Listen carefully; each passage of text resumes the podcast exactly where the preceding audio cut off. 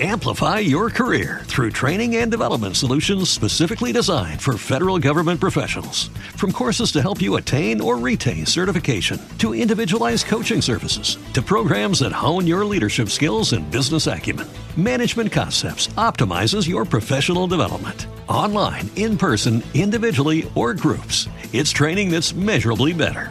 Learn more at managementconcepts.com. That's managementconcepts.com. Como nuevo cliente de Western Union, puedes disfrutar de una tarifa de envío de 0 dólares en tu primera transferencia internacional de dinero en línea. Envía dinero a los tuyos en casa de manera rápida, fácil y conveniente. Visita westernunion.com o descarga nuestra app hoy mismo y tu primera tarifa de envío corre por nuestra cuenta. Aplican ganancias por cambio de moneda. No disponible para tarjetas de crédito y envíos a Cuba. Servicios proporcionados por Western Union Financial Services Inc. NMLS 906983 o Western Union International Services LLS NMLS 9069 985.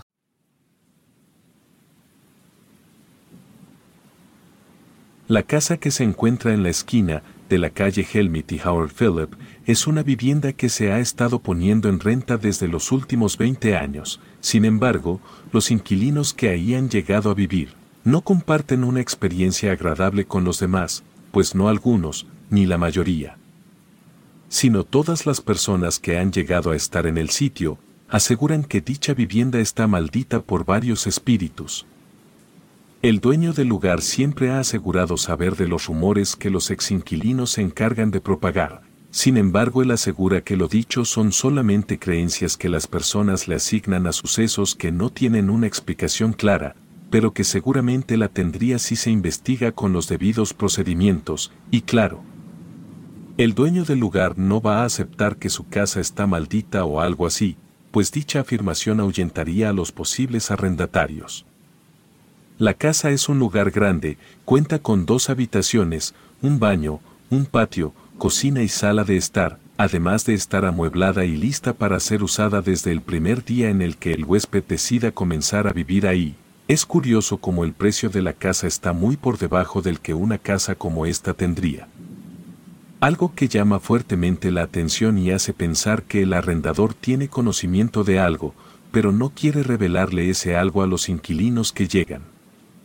Yo renté el lugar hace dos años, pues en ese entonces era foráneo en la ciudad y necesitaba un lugar de renta económico, pues no tenía compañeros o conocidos con los que pudiera dividir los gastos de una renta. Después de ver la opción ya mencionada, los rumores acerca del lugar pasaron a ser secundarios para mí, pues el lugar era óptimo para que yo pudiera vivir en él, sinceramente era más grande de lo que necesitaba, yo solo ocupaba un departamento con una habitación, no una casa completa, sin embargo, cualquier condominio doblaba o triplicaba el precio de esta casa en renta, además de que personalmente nunca he creído en fantasmas.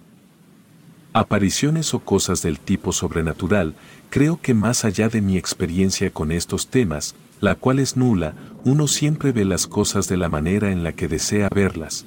Si quieres ver un fantasma en una habitación lo vas a ver, si quieres pensar que la puerta se cerró por una corriente de aire. Entonces eso es lo que vas a creer y yo siempre me fui por el lado del escepticismo, o más bien de lógico o físico y posible, aún así tengo que admitir que mi experiencia en el lugar cambió varios aspectos en mi forma de pensar y de ver algunas cosas. Al llegar a la casa de la esquina, me impresionó todo el espacio interno que había en esta, pues desde fuera se veía como una casa mediana o más bien pequeña, pero la sala de estar era bastante amplia, la habitación principal también y el patio no era exactamente bonito, ni estaba arreglado. Pues había tierra por todas partes y una barda de concreto sin pintar, pero no le di la más mínima importancia a esto, pues esta área de la casa era algo que no necesitaba, estaba completamente de sobra. También había un árbol de mangos que estaba a unos cuantos meses de dar frutos maduros. El casero era una persona muy reservada, de muy pocas palabras, con una mirada un tanto extraña, conspiranoica diría yo, por lo que más pronto que tarde, me dejó a solas en el lugar, me sentía extraño, pues pasaría los siguientes dos años en dicho lugar, pero a la vez estaba feliz. Pues no tendría que vivir en un pequeño y apretado apartamento donde la gente apenas cabe, tenía toda una casa a mi disposición para mí solo. Durante mi primera noche en la casa, desperté en la madrugada, eran pasado de la una, cuando escuché unos leves golpeteos en el techo, no sabía a qué se podía deber. La primera impresión que me llevé es que el árbol del patio que había visto cuando revisé junto con el casero, había empezado a dejar caer frutos, los cuales estaban haciendo el sonido que me había alertado. Salí a verificar esto, pero al árbol del patio le faltaban uno o dos metros para que sus ramas pudieran quedar encima del techo de la casa, por lo que mi idea original fue descartada inmediatamente. Pensé en subir al techo y ver qué era lo que golpeteaba con tanta insistencia alguna parte de la casa por encima de mi cabeza, pero era demasiado tarde y no tenía ánimos y tampoco posibilidad de llegar al techo en medio de la madrugada, por algún sonido que seguramente dejaría de sonar en algunos minutos. Así fue, volví a la cama y sin darme cuenta, me quedé dormido de nuevo. En la mañana siguiente, pensé que quizás había sido un error ignorar el golpeteo del techo, pues en este mismo apareció una pequeña mancha de humedad, la cual estaba totalmente seguro de que la noche anterior no se encontraba ahí, pero salí apurado hacia la universidad y pensé que al regreso llamaría al casero para avisarle sobre eso. Para que la mancha no empezara a gotear y no fuera más difícil de repararse con posterioridad. Cuando estaba en el campus, empecé a recordar el suceso de la noche anterior, y aún a sabiendas de los rumores que hay al respecto de esta casa, recordé que en ningún momento pasó por mi cabeza el hecho de que el sonido que escuchaba se debiera a algo paranormal, de hecho más que nada fue una molestia. En lugar de miedo lo que el percance me hizo sentir, lo cual me hacía sentirme todavía confiado de que en la casa no acontecía de nada paranormal. Cuando volví a la casa por la tarde, la mancha de humedad de la habitación principal era un poco más grande, lo peor es que empezaba a tornarse en una tonalidad negra y marrón, lo cual resultaba extraño a la vista. Me comuniqué con el casero y este me dijo que en el transcurso de la semana iría a revisar la mancha de humedad, en ese momento tuve la sensación de que el casero solamente me seguía la corriente, y que antes ya había recibido quejas de ese tipo, las cuales nunca atendía, él sabía por qué, pero era la impresión que tenía. Al caer la noche, el tamaño de la mancha era el doble de lo que era en la mañana y la negrura dentro de ella se intensificaba, había un patrón de ramificación que se formaba en el radio de la mancha. Era extraño y parecían venas de color gris que surcaban el techo, teniendo como origen el centro de esta mancha. Lo único que pude hacer en ese momento fue mover un poco la cama hacia la ventana, pues la mancha quedaba justo donde ponía mi cabeza, y de empezar a gotear, el líquido caería en mi cara. Preferí evitarme ese disgusto y mover la cama. La mañana siguiente ocurrió algo demasiado extraño, la mancha seguía ahí, pero se había movido, moví la cama más o menos un metro de manera lateral, pero la mancha seguía apuntando hacia mi rostro. Me puse de pie y vi el sitio en el techo donde se supone que antes estaba la mancha, fue algo muy desconcertante, pero no podía hacer nada al respecto. En ese momento pensé que quizás había calculado mal el lugar donde se encontraba la mancilla, pero estaba casi seguro de que no fue así. ¿Cómo era posible que una mancha en el techo se hubiera movido? Me fui a la universidad y cuando volví la mancha seguía cambiando, ahora era mucho más grande y empezaba a gotear un extraño y pegajoso líquido negro, parecía un tipo de aceite o algo así. Lo peor es que estaba goteando encima de mi almohada, moví la cama de nueva cuenta y volví a llamar al casero, a lo que respondió lo mismo de la vez anterior. Que haría lo posible por ir en el transcurso de la semana. Moví la cama en una dirección en la que estuviera seguro de que la mancha no quedaba ni siquiera cerca de mi cabeza y me acosté a dormir.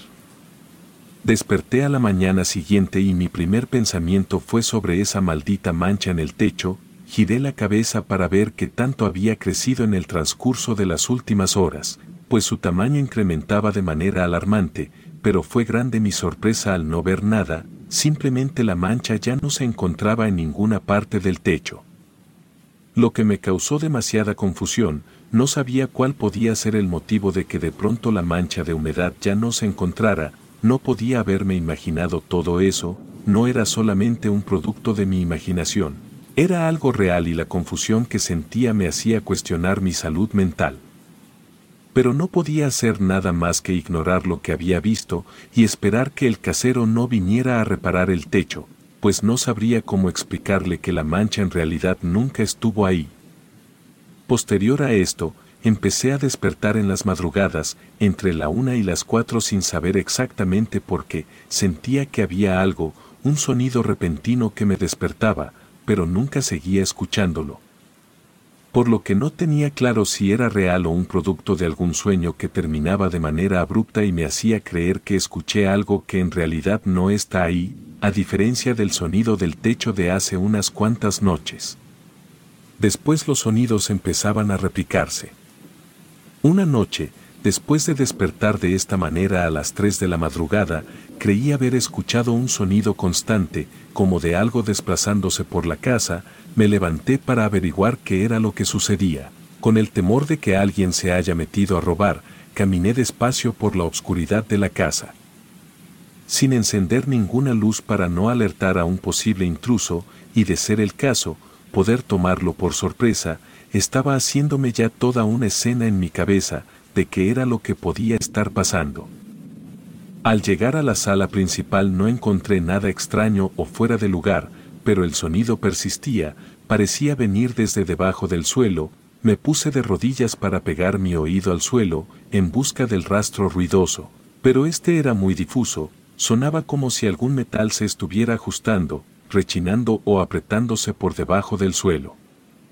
Nunca me había pasado eso, el escuchar un sonido tan notorio desde debajo de una casa, era como si ese ruido estuviera de alguna manera amplificado. Pensé que podían ser las tuberías o un sistema de ductos que se encontrara por el vecindario, el cual pasaba justo por debajo de la casa, pero el sonido parecía progresar. Daba la impresión de ir avanzando poco a poco hacia una dirección. Seguí el sonido que se desplazaba por debajo del suelo gateando, intentando no perder ese rastro de ruido a tuberías viejas y oxidadas, por las cuales parecía estar pasando algo muy a duras penas, como si un ducto estuviera tapado o siendo obstruido quizás por desperdicios.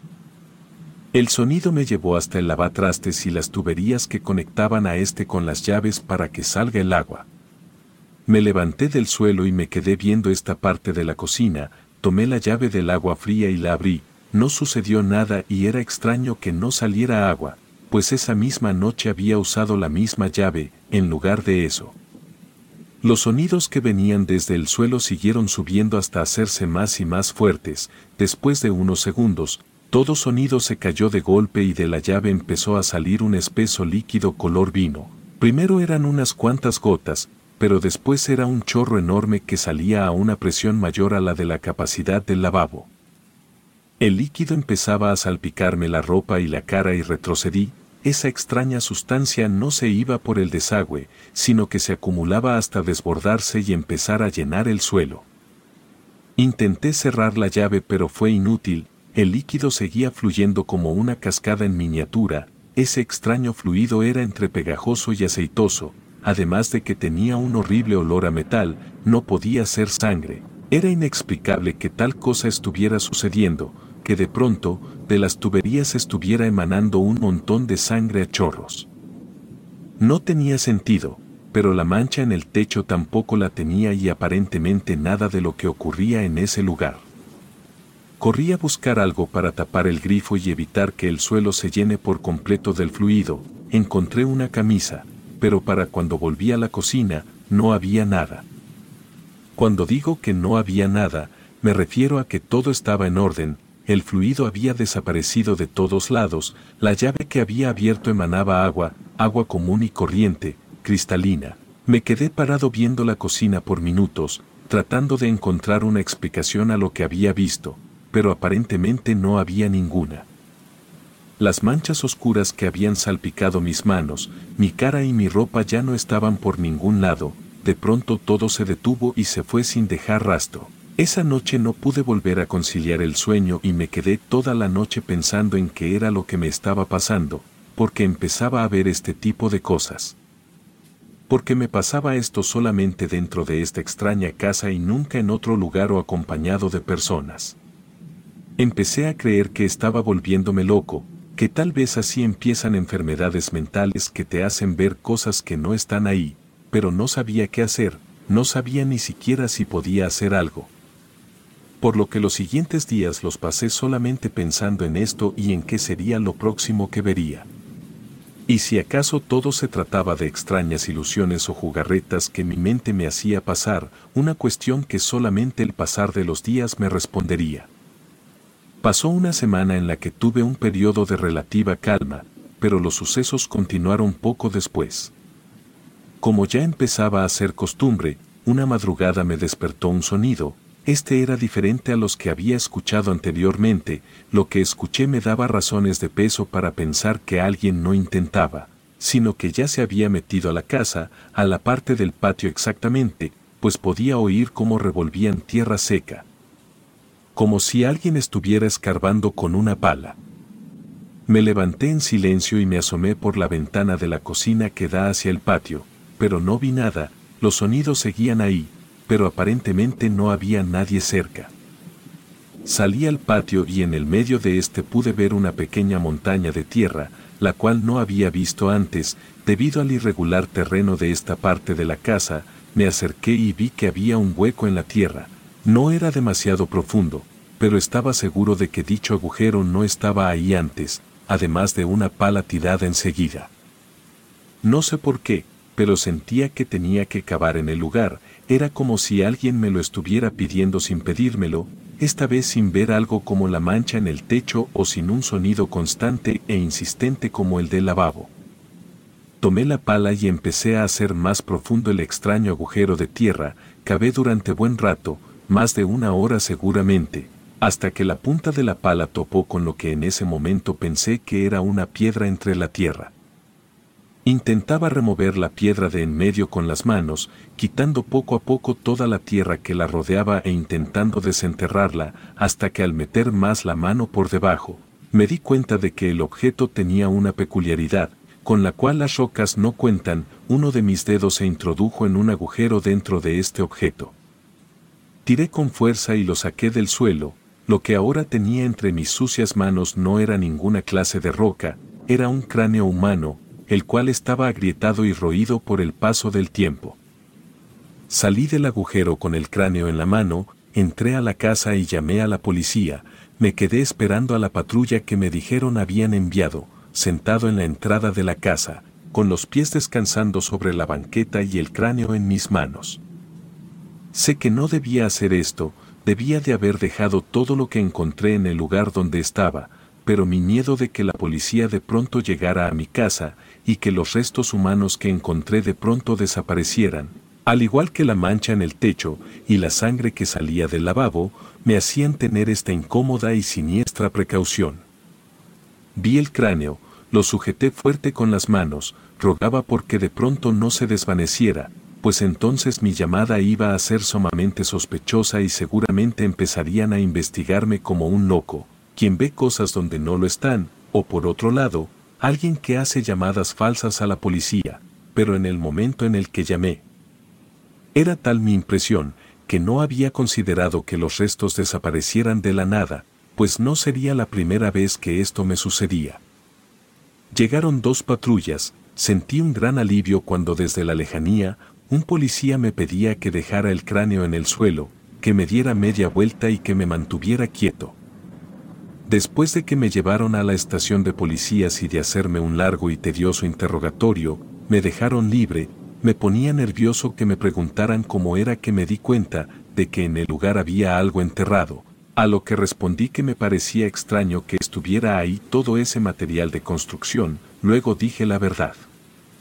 Que había empezado a escuchar sonidos provenientes del patio y que al ver el agujero, lo terminé de cavar para ver qué era lo que habían puesto en ese lugar. Encontraron seis cuerpos enterrados en el patio de la casa, cuatro en el subsuelo y dos en el desván. Cuando esto sucedió el casero desapareció por completo, se fue sin dejar el más mínimo rastro de hacia donde se había ido. Parecía que tenía un plan de huida ya maquilado, el cual pondría en marcha ya que fuera descubierto. Por obvias razones, no podía seguir quedándome en el lugar, por lo que me mudé a otro departamento, uno chico, de precio bastante más alto que la casa de los cuervos. Después de eso no volví a despertar en la madrugada, por el extraño sonido de algo que parece querer llamar mi atención, bueno sí me sucedió, pero solamente en una ocasión. Una noche en el nuevo departamento y a tan solo pocos días de lo sucedido, desperté a la una de la madrugada, pues sentí que un leve susurro me había llamado. Al abrir los ojos y vi como doce sombras me rodeaban a los pies de la cama, por alguna razón no sentí temor, solamente me quedé sentado. Viendo cómo cada una de esas doce sombras se iban desvaneciendo en el aire, iban desintegrándose poco a poco, como pasando hacia otro lugar para ya no volver nunca más aquí. Después de eso no volví a vivir nada similar, ni tampoco supe sobre ese extraño hombre de mirada sospechosa, esa experiencia es algo que me marcó de por vida, pero a veces recordándolo todo, me da gusto haber podido descubrir lo que encontré en el patio, lo cual nunca hubiera podido lograr. Si no hubiera recibido esos extraños y peculiares indicios, los cuales hasta hoy no termino de entender de qué manera era que hacían posible sus manifestaciones. Relato escrito y adaptado por Liz Rayón.